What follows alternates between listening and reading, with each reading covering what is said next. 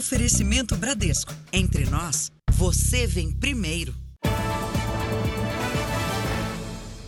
Olá, boa noite. Boa noite. Um site de leilão acima de qualquer suspeita. De acordo com a vítima, a página dava provas de que era segura.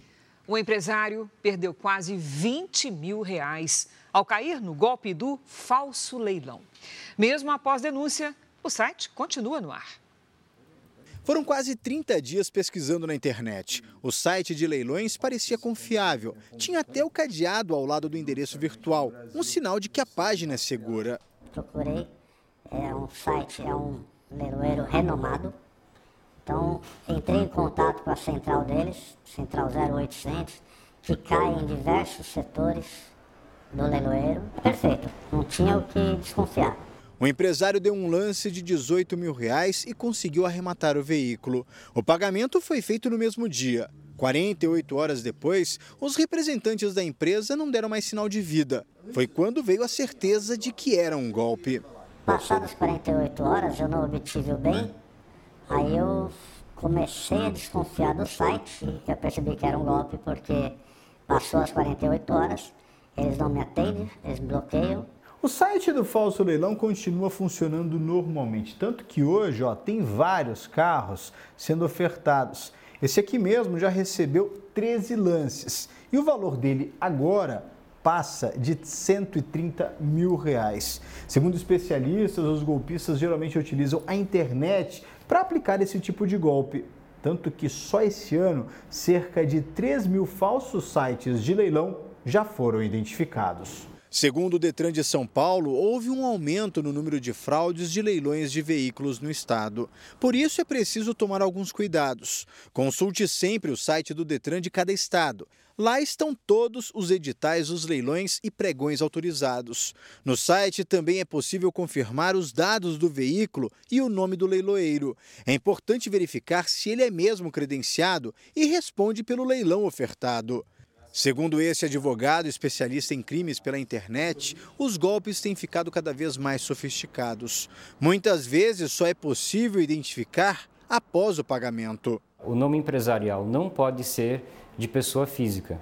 Se a intenção for arrematar um bem de leilão, tem que ter um nome de uma empresa e não de uma pessoa. Se aparecer o nome de uma pessoa, é golpe. Para enganar as vítimas, os golpistas fazem cópias idênticas de sites de empresas verdadeiras. Eles clonam, criam um domínio com um nome muito parecido, só que ele é só .com. Ele não tem o .br ali, após o .com. Isso significa que aquele domínio ele não está registrado no Brasil. Em 99% dos casos, é um golpe que está sendo aplicado ali. Todos os leilões oficiais no Brasil, eles estão registrados em um domínio .com.br. Veja agora outros destaques do dia. Light entra em recuperação judicial e diz que furto de energia agravou a crise na empresa. Lula volta a criticar a privatização da Eletrobras. Defesa de Anderson Torres descarta delação premiada de ex-ministro. Exclusivo: a luta das mães de usuários das drogas K contra as sequelas do vício. Ministério da Saúde libera vacina da gripe para toda a população. Na série especial, como moradores e biólogos trabalham para proteger as riquezas do Pantanal.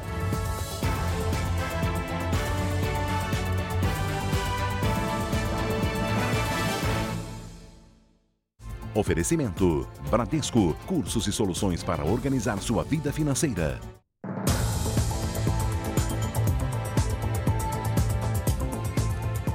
Um homem de 22 anos foi baleado em uma comunidade da região metropolitana do Rio de Janeiro. A Polícia Militar diz que foi atacada por traficantes quando patrulhava a região e que houve confronto. A mãe de Ronald não se conforma. Meu filho nunca pode tomar uma bebida alcoólica na boca. Meu filho nunca usou droga, meu filho nem, nem, nem descendentes criminais tem. O sonho dele era de jogar basquete. Ronald da Silva Santos tem 22 anos. O jovem foi atingido por um disparo quando saía de casa para jogar bola com o irmão nesta comunidade em Niterói, na região metropolitana do Rio. Câmeras de segurança registraram a correria na rua no momento do tiroteio. De acordo com o irmão de Ronald, ele tentava ajudar as crianças que brincavam no local. Meu irmão veio pegar as crianças para colocar as crianças para o bar. Aí foi quando ele chegou até aqui que, que, que ocorreu o terceiro disparo, que infelizmente acertou meu irmão nas costas. Ronald foi levado para este hospital em estado grave.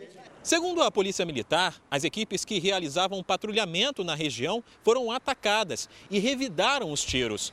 Mas os moradores negam que tenha havido confronto. As armas dos PMs que participaram da ação foram apreendidas para a perícia. Isso tem que parar, eles têm que aprender que em comunidades também tem morador honesto, trabalhador. Nem todo mundo é bandido. No ano passado, quase 40% das mortes registradas em rodovias de cinco estados do país foram por falta de cinto de segurança no banco de trás. Para conscientizar os motoristas, alertas são feitos em rodovias para reduzir o número de acidentes e mortes. Arlan é motorista de aplicativo.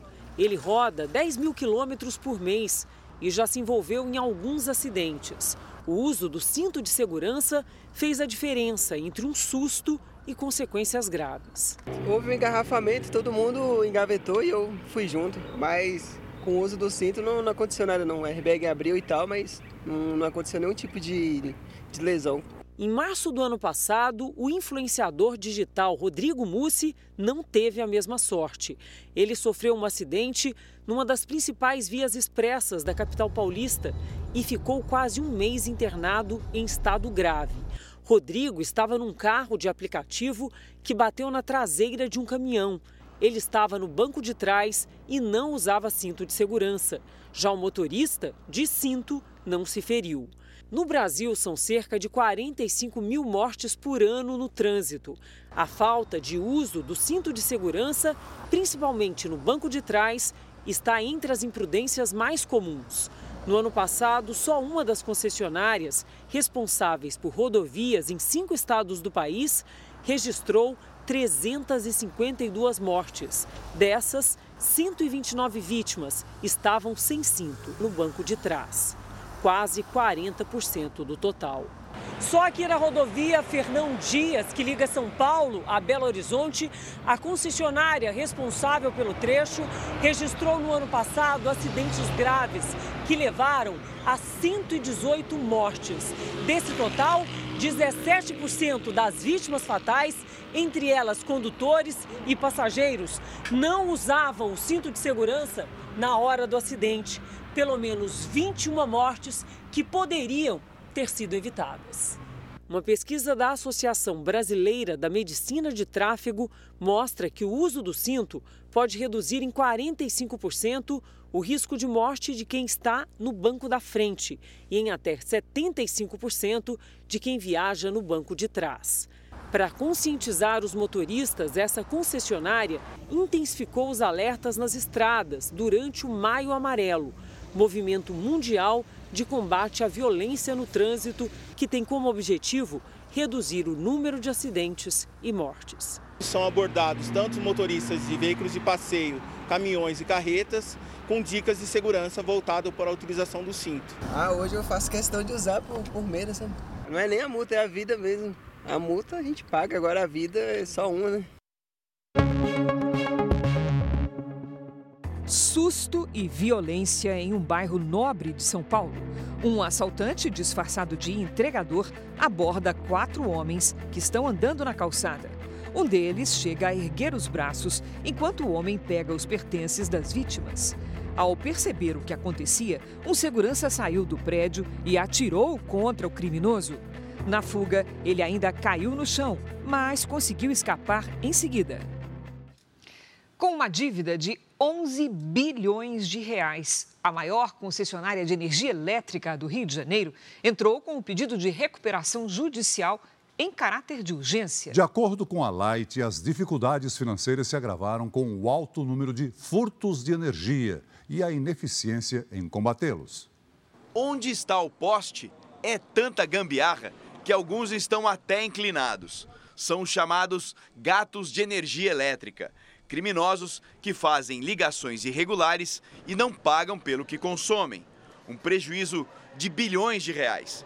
Segundo a concessionária Light, só em março deste ano, os furtos e fraudes corresponderam a quase 60% da energia distribuída. Os altos índices de furto de energia associados ao pagamento de créditos tributários aos consumidores são apontados pela Light como motivos que forçaram a empresa a entrar com pedido de recuperação judicial. Segundo a concessionária, as dívidas chegam a 11 bilhões de reais. Em nota, a concessionária garante que o pedido de recuperação não vai causar nenhum impacto nos serviços prestados e espera que a aprovação de um plano de recuperação permita restabelecer o equilíbrio econômico-financeiro. A gente percebe que você não pode justificar esse prejuízo só com os gatos das favelas. Então a gente acha o seguinte: existem problemas de ordem estrutural, mas também existem certamente problemas de gestão. O atual contrato termina em 2026 e, para que seja feita a renovação, a Light deve apresentar um pedido 36 meses antes do vencimento. Ou seja, a concessionária precisa resolver a situação o quanto antes. A renovação desse contrato deve passar por uma discussão mais ampla para que os mesmos problemas não sejam é, novamente acontecidos como está havendo agora. A polícia do Rio de Janeiro cumpriu mandados de busca e apreensão contra o contraventor Ailton Guimarães Jorge, o capitão Guimarães, e o filho dele, Luiz Macedo Guimarães Jorge. Eles são investigados pela morte de Wilson Vieira Alves, ex-presidente da escola de samba Vila Isabel. Um carro avaliado em 700 mil reais foi apreendido. A defesa dos dois não se pronunciou sobre o caso. Foram presos hoje em Porto Velho seis suspeitos de roubar um aeroclube da cidade. A polícia também apreendeu armas, munições, rádios, comunicadores e um veículo. Câmeras flagraram a ação no mês passado. O alvo da quadrilha era um avião que vinha do Amazonas. Bombeiros resgataram uma jiboia que estava nas ferragens de um carro em Minasu, estado de Goiás. O veículo precisou ser levado para uma oficina para o animal ser retirado com segurança. A cobra foi libertada numa área de mata. Um adolescente de 16 anos foi espancado dentro da sala de aula de uma escola no Rio de Janeiro. A mãe do menino só ficou sabendo dias depois. Ela afirma que o filho é autista e que já vinha sofrendo bullying. Cercado por um grupo de colegas, o adolescente leva socos enquanto um deles tenta imobilizar o jovem pelo pescoço com um mata-leão. O vídeo também mostra outros estudantes rindo e batendo palmas enquanto assistem às agressões. São 24 segundos de gravação. A mãe do menino só soube do caso cinco dias depois e não foi avisada pela escola, mas sim pela mãe de outro aluno. Ela conseguiu salvar um vídeo e me mostrar e falou: Aline, vai procurar saber o que está acontecendo, que estão fazendo coisa pior com o seu filho dentro da escola. As agressões aconteceram nesta escola pública, no Rio de Janeiro. A mãe do estudante afirma que ele é autista, mas não tem um laudo clínico. Ela diz também que o menino já vinha sofrendo bullying e que a direção já tinha sido avisada, mas nenhuma providência foi tomada. Ela registrou o caso de agressão em uma delegacia.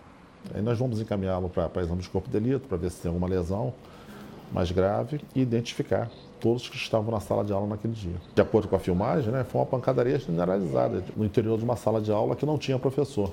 A Secretaria Municipal de Educação disse em nota que repudia e lamenta o ocorrido.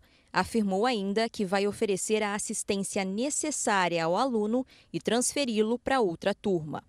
Segundo a mãe, o menino está traumatizado. Não aceita mais vir, não aceita mais trocar de horário, porque ele, tá, ele foi acuado dentro da escola. Chegando boa notícia aqui no telão do Jornal da Record. A inflação no mês de abril desacelerou em relação a março e essa tendência já vem pelo segundo mês seguido. A alta foi de 0,61%, de acordo com o Índice Nacional de Preços ao Consumidor, o Índice Nacional de Preço ao Consumidor Amplo, o IPCA. Ela ficou, portanto, abaixo do percentual registrado em março e foi puxada principalmente pelo reajuste nos preços dos remédios. O impacto no setor de saúde e cuidados pessoais foi de 1,49%. No ano de 2023, a inflação acumulada é de 2,72%. E nos últimos 12 meses, isto é, de maio do ano passado até abril, a alta é de 4,18%. Os dados foram divulgados hoje pelo IBGE. O ex-chefe do setor de, de presentes da Presidência da República do governo Bolsonaro foi alvo de uma operação da Polícia Federal hoje, no inquérito que investiga o caso das joias sauditas. A busca ocorreu neste condomínio, no Rio de Janeiro, onde mora o ex-chefe do Gabinete Adjunto de Documentação Histórica da Presidência da República, Marcelo Vieira. O motivo da operação é que ele não entregou o celular à Justiça, como havia prometido durante um depoimento que prestou à Superintendência da Polícia Federal em 12 de abril, em São Paulo. No depoimento, ele confirmou que em 27 de dezembro do ano passado, recebeu do coronel Mauro Cid, ex-ajudante de ordens do então presidente Jair Bolsonaro, a minuta de um ofício endereçado à Receita Federal solicitando a incorporação das joias entregues pelo governo da Arábia Saudita, retida pelo órgão. Mauro Cid perguntou se Marcelo poderia assinar o ofício, como se a solicitação para a liberação das joias, avaliadas em 16 milhões e 500 mil reais, tivesse partido do setor responsável pelos presentes recebidos pela Presidência da República. Marcelo explicou a Mauro Cid que não poderia solicitar qualquer tipo de bem à Receita como as joias retidas no Aeroporto Internacional de São Paulo e não assinou o documento. Ainda no depoimento à Polícia Federal, Marcelo Vieira revelou que o ex-presidente Jair Bolsonaro teria participado de um telefonema entre ele e o tenente-coronel Mauro Cid em 27 de dezembro. O ajudante de ordens da Presidência da República teria colocado a ligação no modo Viva Voz e pedido para Marcelo explicar por que não poderia solicitar as joias à Receita Federal. Ao ouvir as explicações, Bolsonaro entendeu e agradeceu pela ligação. O advogado de Marcelo Vieira disse ao Jornal da Record que a operação desta sexta-feira foi desnecessária, porque o cliente já havia fornecido os prints das conversas com Mauro Cid à polícia. Vejo como abusiva a forma da falta de cortesia entre Polícia Federal e Defesa. Marcelo mora no Rio de Janeiro, veio para São Paulo, deu o depoimento, como disse, bastante longo, respondendo às perguntas e a defesa forneceu os elementos. Eventualmente, tomaremos alguma medida para anular essa busca. O ministro Alexandre de Moraes, do Supremo Tribunal Federal, determinou a abertura de inquérito para investigar a participação de diretores do Google e do Telegram no Brasil numa suposta campanha de desinformação sobre o projeto de lei das fake news. Moraes atendeu a um pedido da Procuradoria-Geral da República. A decisão ocorre após o presidente da Câmara, Arthur Lira, encaminhar notícia-crime contra as duas Big Techs por ações contra a aprovação da proposta. Google e Telegram não se pronunciaram. Em visita ao Ceará, o presidente Lula anunciou a retomada de 3.500 obras em escolas e creches públicas. Acompanhado do ministro da Educação e ex-governador Camilo Santana, Lula assinou a criação de um programa para alunos em período integral. O programa instituído por uma medida provisória destina 4 bilhões de reais para estados e municípios criarem mais de um milhão de vagas. No evento, Lula comentou a articulação do governo dentro do Congresso na tentativa de aprovar propostas como é o caso do arcabouço fiscal que deve ser votado em breve na Câmara. A proposta vai definir uma série de regras para o controle dos gastos públicos. Nenhum deputado é obrigado a votar naquilo que o governo quer, do jeito que o governo quer. O deputado pode pensar diferente, ele pode querer fazer uma emenda, ele pode querer mudar um artigo, e nós temos que entender que isso faz parte do jogo democrático. Lula também voltou a criticar a privatização da Eletrobras, realizada na gestão anterior. Hoje, o governo tem 40% do capital da estatal e só 10% do poder de voto. É uma, uma coisa de lesa pátria. É uma coisa que a gente não pode aceitar sem denunciar. Ainda no evento, o presidente sancionou a lei que libera mais de 7 bilhões e 300 milhões de reais para o pagamento do piso salarial da enfermagem. Da capital Fortaleza, o presidente Lula veio até o município de Crato para o lançamento do Pacto Nacional pela retomada de obras de educação. O projeto prevê a continuidade de 3.500 obras inacabadas ou paralisadas de escolas, creches e quadras esportivas. O valor estimado é de 4 bilhões de reais para o governo ao longo dos próximos quatro anos. Falta mais de um mês para a chegada do inverno, mas na metade sul do país as temperaturas já caíram. Vamos saber com a Lidiane Sayuri se esse friozinho veio mesmo para ficar. Oi, Lid, boa noite. E aí, vem frio forte ou como é que vai ser? Olha, digamos que ele veio passar o fim de semana por aqui, viu, Cris? Na quarta-feira ele já vai embora. Boa noite para você, Celso. Muito boa noite. Boa noite a todos.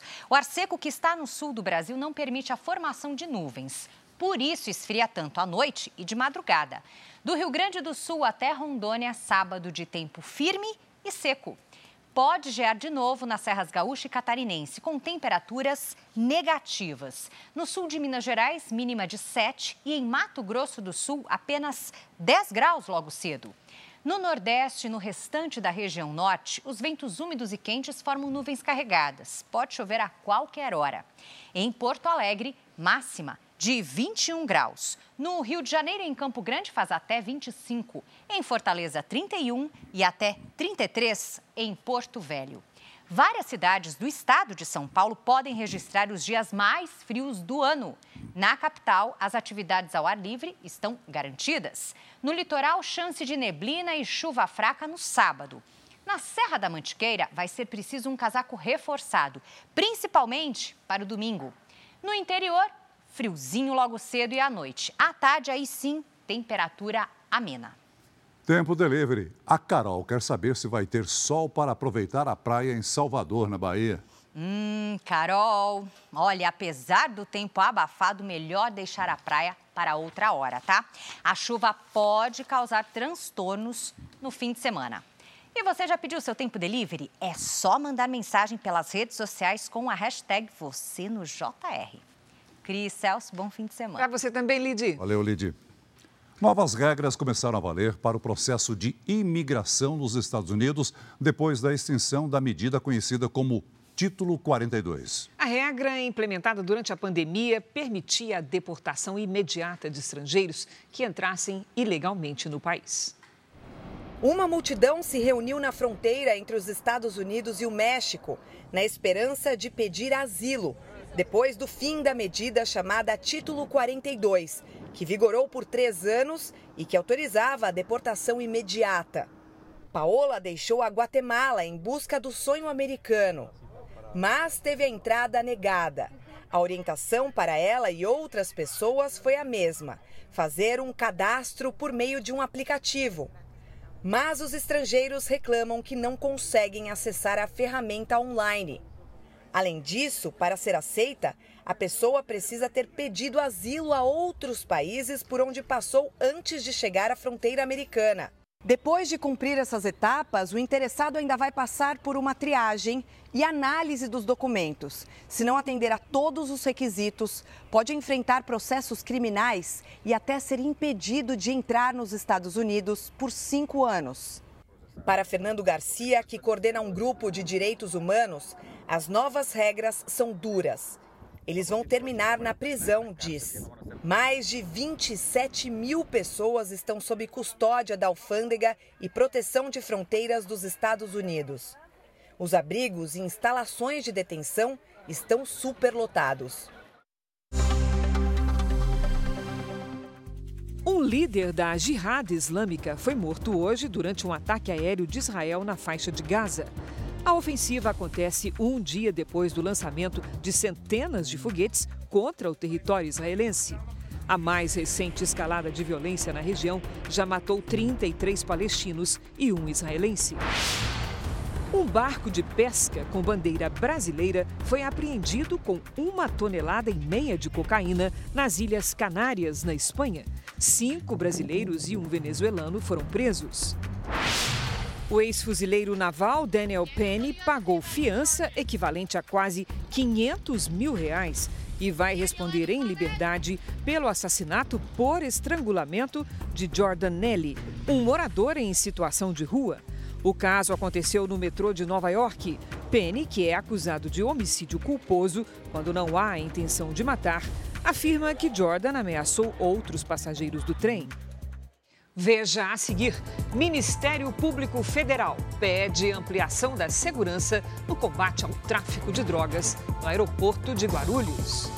Advogados negam possibilidade de ex-ministro Anderson Torres fazer delação premiada. Quadrilha que manipulava jogos usava robôs para fazer apostas simultâneas nos lances combinados com os jogadores. Na série especial O Pantanal e seu futuro, o alerta sobre os impactos ambientais na maior planície alagável do mundo.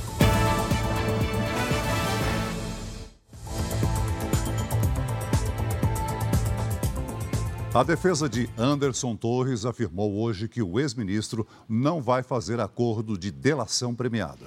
Torres deixou a cadeia ontem, depois de quase quatro meses preso. Ele vai responder em liberdade por omissão nos ataques de 8 de janeiro. Depois de deixar a prisão na noite de quinta-feira, Anderson Torres foi direto para a casa dele, num condomínio em Brasília. Por determinação do ministro do Supremo, Alexandre de Moraes, ele terá que usar tornozeleira eletrônica, também não pode deixar o país, usar as redes sociais e manter contato com outros investigados no inquérito sobre os atos de 8 de janeiro. Torres teve o porte de armas suspenso e deve permanecer afastado do cargo de delegado da Polícia Federal. Ele terá que comparecer semanalmente à vara de execuções penais. O ex-ministro é investigado por suspeita de omissão nos atos de vandalismo quando extremistas invadiram e depredaram as sedes dos três poderes. Torres, que na época era secretário de Segurança Pública do Distrito Federal, passava férias nos Estados Unidos e foi preso ao desembarcar em Brasília em 14 de janeiro. Nesta sexta-feira, os advogados de Anderson Torres negaram mais uma vez que o ex-ministro tem intenção de fazer qualquer acordo de delação premiada, mas disseram que ele está disposto a colaborar com a justiça. Não existe essa possibilidade de delação. O que o Anderson vai fazer é, é, é cooperar para que se esclareça o mais breve possível os fatos que levaram aqueles odiosos atos de 8 de janeiro. A defesa também explicou situação envolvendo as senhas do celular do ex-ministro. Ao ser preso, Torres afirmou que tinha perdido o aparelho nos Estados Unidos. O Supremo pediu então as senhas para acessar as informações remotamente. Só que as senhas entregues não funcionaram e a defesa afirmou na ocasião que o erro poderia ter sido cometido por causa do comprometimento cognitivo de Torres na cadeia. Hoje, ao contrário do que tinham dito, os advogados afirmaram que não foram enviados dados errados e que Torres está à disposição do ministro Alexandre de Moraes. Caso ele queira designar um perito para ir até o, o, o, o nosso ex-ministro Anderson Torres, ele vai estar colaborando e vai estar buscando acessar essas contas para abrir com o máximo de celeridade. O Ministério Público Federal quer que novas medidas de segurança sejam implementadas no Aeroporto Internacional de São Paulo. O objetivo é combater o esquema de tráfico internacional de drogas criado por uma facção criminosa no aeroporto. A partir do maior aeroporto da América Latina, os passageiros podem viajar para 53 destinos internacionais.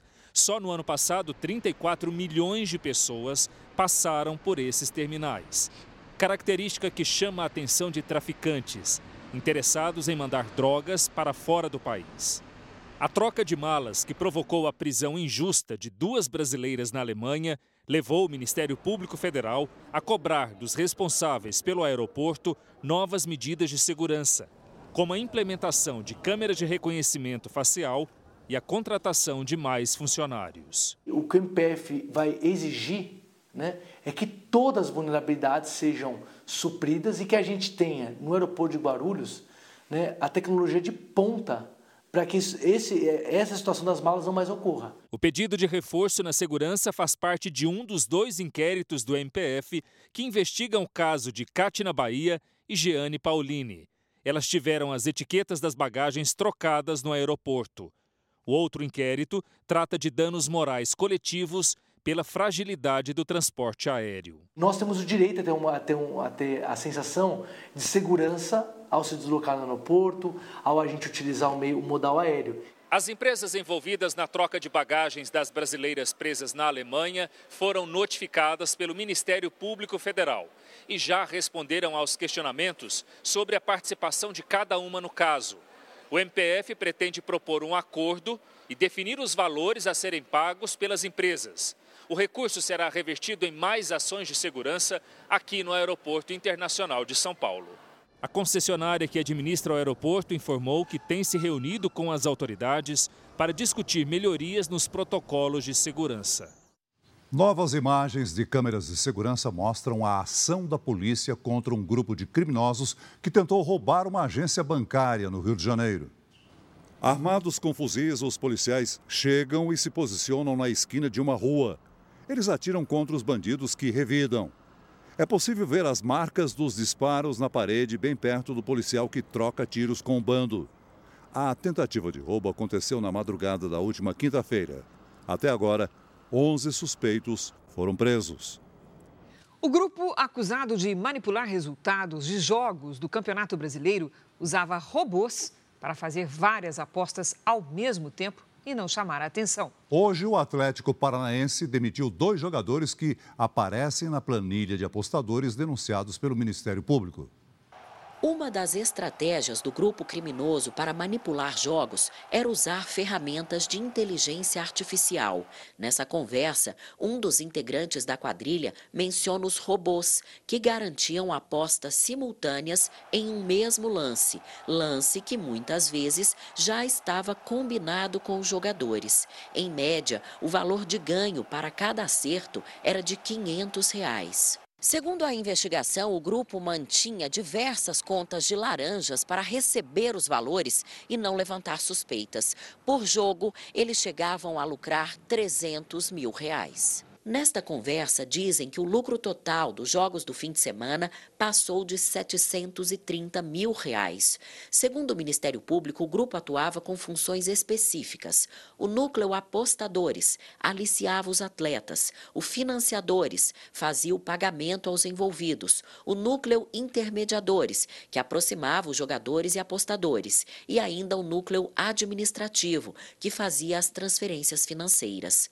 Hoje, o Atlético Paranaense demitiu os jogadores Pedrinho e Brian Garcia. Os dois aparecem na planilha de apostadores. Até o momento, eles não foram denunciados pelo Ministério Público. Esse advogado, especialista em direito esportivo, diz que é preciso punição severa para os envolvidos. O clube que paga o salário do atleta para que ele tenha o melhor desempenho esportivo nunca vai esperar que ele receba vantagem financeira para poder para poder agir contra o próprio clube. E também vejo como prejudicadas as federações e confederações que regem as competições e principalmente o torcedor. Nós não localizamos os advogados dos dois atletas. A polícia do Pará investiga a morte de um jovem que teria sido assassinado pelo Tribunal do Crime. Sabendo que morreria, ele gravou um áudio para a família se despedindo. Já decidiram, vão me matar agora, mano. Tô aqui. Tchau, mano. Foi bom. A voz é de Roberto Batista Barata, de 21 anos. O homem teria sido julgado e em seguida executado por integrantes de uma facção do Pará, no chamado Tribunal do Crime. Ele recebeu uma mensagem. Dessa mensagem foi o fim dele. Depois de mandar o áudio para a família, o jovem foi espancado e em seguida levado para uma área de mata, onde foi assassinado com dois tiros. A família só conseguiu localizar o corpo horas depois do crime.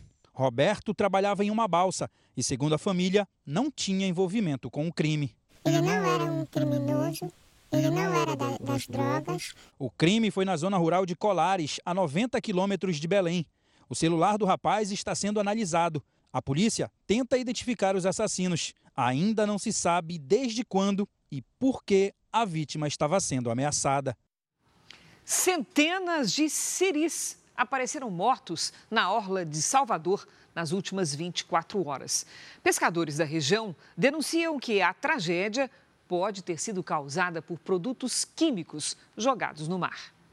Na areia da praia, misturado com algas, centenas de mariscos mortos. A cena revoltou os pescadores. Eles recolheram os crustáceos para mostrar a quantidade encontrada só nas últimas 24 horas. Olha o tanto de siri. Queremos uma providência sobre isso aí.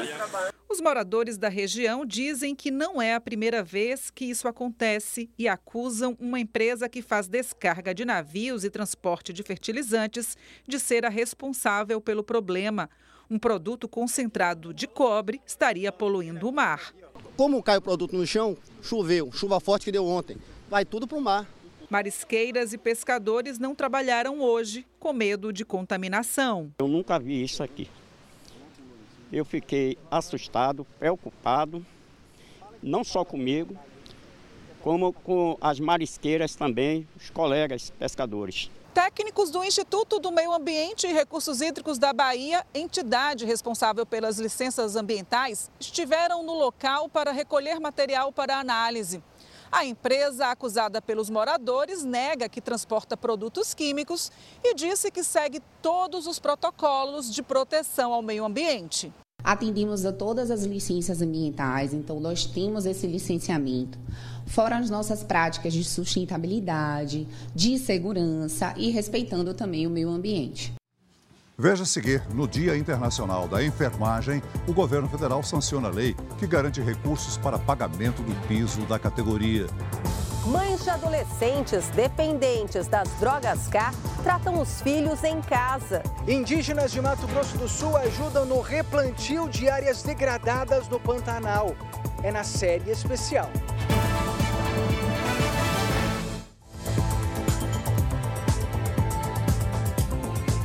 A Marinha da Colômbia apreendeu o maior submarino usado pelo tráfico de drogas na história do país. A embarcação tem 30 metros de comprimento e 3 de largura. Dentro foram encontradas 3 toneladas de cocaína. O submarino foi interceptado no Oceano Pacífico quando seguia para a América Central, em uma das rotas mais utilizadas para o tráfico de drogas para os Estados Unidos. Três tripulantes colombianos foram presos na operação. O governo federal sancionou o projeto que viabiliza o piso salarial da enfermagem. Devem ser destinados mais de 7 bilhões de reais para o pagamento. Nos prontos socorros, a primeira sala onde o paciente chega é parecida com esta. Aqui, a classificação de risco é feita por enfermeiros. Quais as queixas, pressão, sinais vitais, né? O nível de dor que daí a gente classifica qual é a prioridade de atendimento.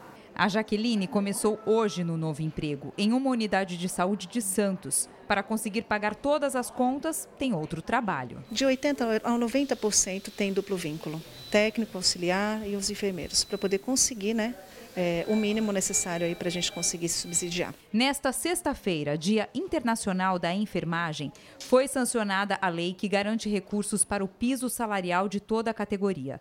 Enfermeiros passam a receber, no mínimo, R$ 4.750. Técnicos de enfermagem terão piso de R$ 3.325 e auxiliares e parteiras de R$ 2.375. Esse é um recurso, inclusive, que na PEC da transição, quando nós, ainda na transição do governo Lula, eh, nós aprovamos criando uma excepcionalidade do antigo teto de gastos para honrar com esse valor, são 7 bi 300 eh, milhões de reais para estados e municípios. Isso tem a ver a partir do mês que vai ser é, repassado esse recurso para que estados e municípios possam honrar com o piso. O novo piso salarial vale para trabalhadores dos setores público, privado, militar e filantrópico. Hoje são quase 3 milhões de enfermeiros, auxiliares e técnicos no país. Mas, para que esses profissionais tenham o reajuste, é necessário que o Supremo Tribunal Federal faça valer a lei que estipula o piso em todo o país. Em agosto do ano passado, o STF suspendeu a lei do piso da enfermagem, com o argumento de que não estava claro de onde viriam os recursos. Um dos argumentos para suspender o piso, a lei do piso, era exatamente a comprovação dos recursos. Agora eles foram comprovados, então o próximo passo é a revogação. Pelo menos quatro pessoas foram presas hoje depois de um confronto entre vendedores ambulantes e policiais em São Paulo. A confusão foi dentro de um terminal de ônibus na zona sul da capital paulista. O protesto ocorreu porque os ambulantes foram proibidos de vender as mercadorias. Os policiais usaram bombas de efeito moral para dispersar os manifestantes. 18 linhas de ônibus foram afetadas por causa do tumulto. O Ministério da Saúde liberou a vacina contra a gripe para toda a população a partir dos seis meses de idade. A recomendação é que as doses estejam disponíveis a partir de segunda-feira. A decisão de ampliar o público acontece por causa da baixa adesão na campanha deste ano. Em Goiânia, uma operação da Polícia Civil apreendeu 13 mil cigarros eletrônicos. A carga avaliada em 2 milhões de reais estava em duas tabacarias. Os donos das lojas foram presos. A venda do produto é proibida pela Agência Nacional de Vigilância Sanitária. A polícia do Pará apresentou hoje Patrick Luiz Costa. Ele foi preso há dois dias, suspeito de matar um torcedor do Corinthians em Belém. O crime foi em abril, durante uma confusão entre torcidas perto do estádio Mangueirão, onde Corinthians e Remo se enfrentaram. Exclusivo. Em clínicas de reabilitação de São Paulo, cerca de 10% dos internados já tratam o vício nas chamadas drogas K. O Jornal da Record acompanhou o drama de mães que têm filhos que são dependentes desta droga.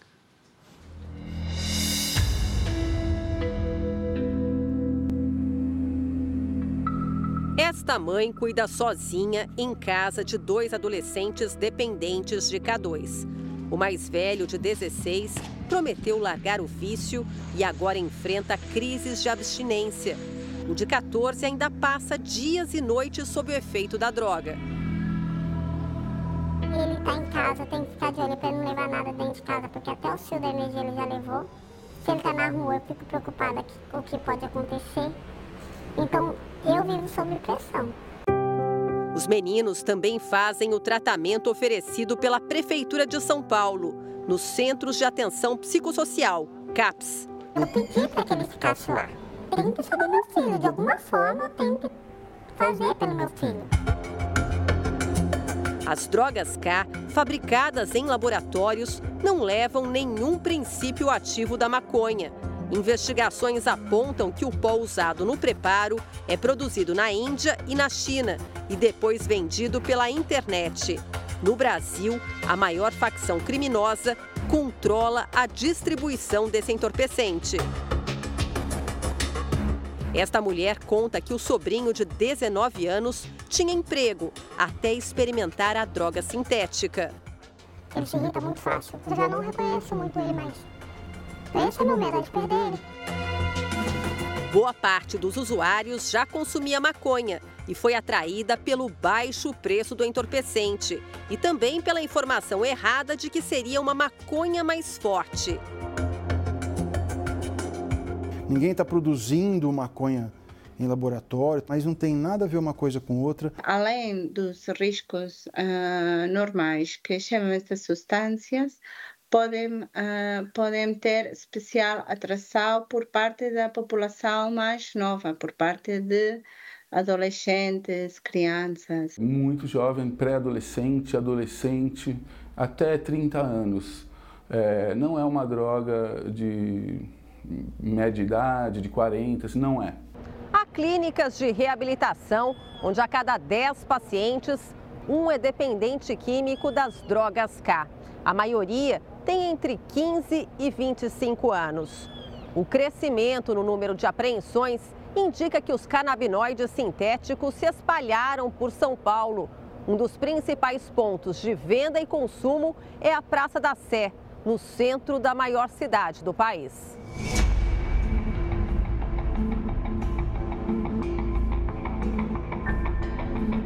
Este jovem começou a usar K2 aos 17 anos. Na época, a droga era desconhecida e, segundo ele, foi oferecida de graça pelos traficantes.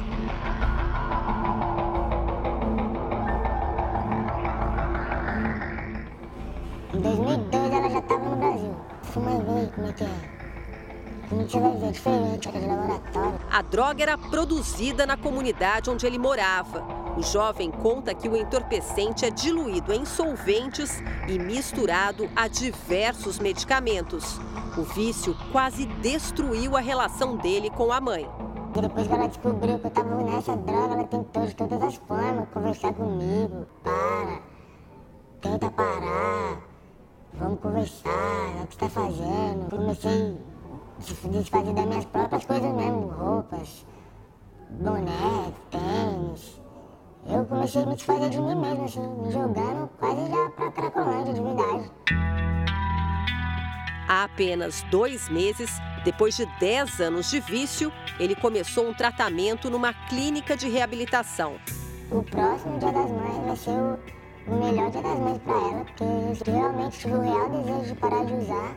Fiz por mim, fiz pela minha família, né? E graças a Deus tá dando tudo certo, só, só mudança. A mãe dos dois adolescentes dependentes de K2 tem esperança de que o mais novo siga o exemplo do irmão e também consiga deixar o vício. Eu falei pra ele hoje de manhã que o meu melhor presente das mães era ele aceitar se tratar. Porque mãe nenhuma merece isso. E ele olhou pra mim e falou, mãe, te amo.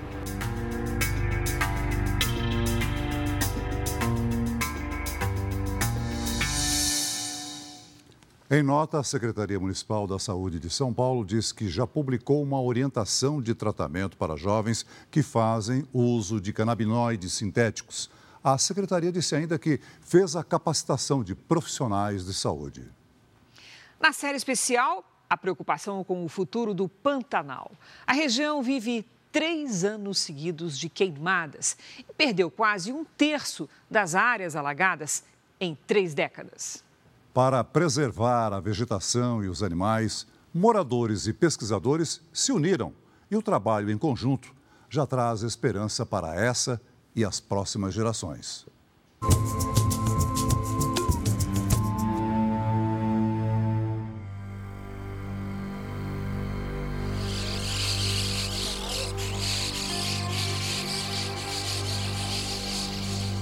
Pantanal é vida, né? A maioria da vida tá lá, né? Ah, os animais, os pássaros. Nós precisa preservar isso aqui porque ainda do jeito que está indo pode acabar. O Pantanal resiste ao tempo, ao clima e às ações do homem. A natureza segue magnífica, mas já não é mais a mesma de antigamente. O Pantanal era bem mais movimentado de peixe, de bicho, tudo. Hoje já está mais fraco. Daqui para frente agora vai ter que cuidar muito para não diminuir mais, né? Seu Mário é pantaneiro raiz, sempre sobreviveu da pesca. Mas quando os peixes ficaram escassos, ele mudou de profissão e hoje leva turistas para passeios de barco. Muita gente ainda que depende desse rio aqui mesmo para aposentar os pescadores profissionais. Nos últimos três anos, faltou chuva no Pantanal. As áreas alagadas desapareceram. A vegetação secou e o fogo transformou a paisagem.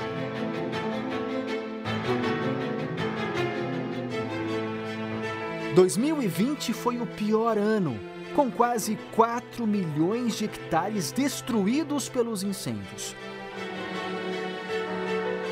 Depois de uma seca severa, o Pantanal voltou a encher, o que trouxe alívio para quem vive nessa região. Mesmo depois das queimadas, o Pantanal também conseguiu se regenerar. Mas para especialistas, o futuro desse lugar ainda é cheio de incertezas. Em três décadas, o Pantanal perdeu quase 30% da área coberta por água. A permanência da água no, no, no, Pantanal, na planície pantaneira, ela tem diminuído. No passado chegava quatro meses, até cinco meses. Esse, agora está ficando um mês, dois no máximo. Essa seca pode estar levando a uma ocupação de forma equivocada do Pantanal. Para diminuir o impacto do desmatamento, a Universidade Federal de Mato Grosso do Sul fez uma parceria com uma aldeia indígena. Por aqui, já foram plantadas mais de 1.600 mudas de árvores nativas, que devem gerar frutos daqui a 10 anos. é, pensando no futuro das gerações, não somente da comunidade indígena, mas ao, ao mundo que está aí, né, sofrendo com essa tanta é, mudança climática. Aí. Toda essa área já recebeu o plantio de mudas que foram produzidas aqui na aldeia. O desafio agora é manter o terreno limpo, por isso o trabalho não para. As espécies invasoras, como a gramínea, também se desenvolvem muito rapidamente e acabam sendo um problema para o desenvolvimento das mudas. Então agora a gente faz o controle com a roçada para diminuir o tamanho e aos poucos ir eliminando essa espécie. Preservar a vegetação também é fundamental para a vida de animais silvestres. Mas na principal estrada de acesso ao Pantanal, a BR-262, a fauna pede socorro.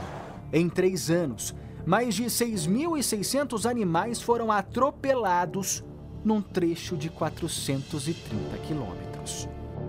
A rodovia tem radares de velocidade e placas de sinalização mas pesquisadores dizem que outras medidas são necessárias. Cercamento das, da estrada dos dois lados, um cercamento bem feito, passagens de fauna, tanto inferiores quanto superiores. Essas medidas elas podem reduzir mais de 80% desses acidentes. Essa questão das colisões veiculares não é só uma questão da preservação da biodiversidade, é de segurança humana. O Departamento Nacional de Infraestrutura de Transportes informou que investe em programas ambientais e estudos para reduzir os atropelamentos na estrada. A gente tem que ver como a gente pode atuar de uma forma mais integrada para evitar que todas essas coisas levem o Pantanal ao que a gente pode chamar de uma morte silenciosa. Com tantas preocupações que envolvem o Pantanal, o futuro da biodiversidade depende de atitudes urgentes. Mesmo com ações de recuperação ainda tímidas, algumas boas notícias começam a aparecer, como na aldeia do João. Da nascente que havia secado, voltou a brotar água limpa. Festa para a natureza e para todos que dependem dela. Essa área a gente começou a olhar né, para poder preservar né, a nascente que está aí. É uma alegria porque até as florestas, quando começa a ventar, começam a se abraçarem, né? Então é muita alegria também para a floresta.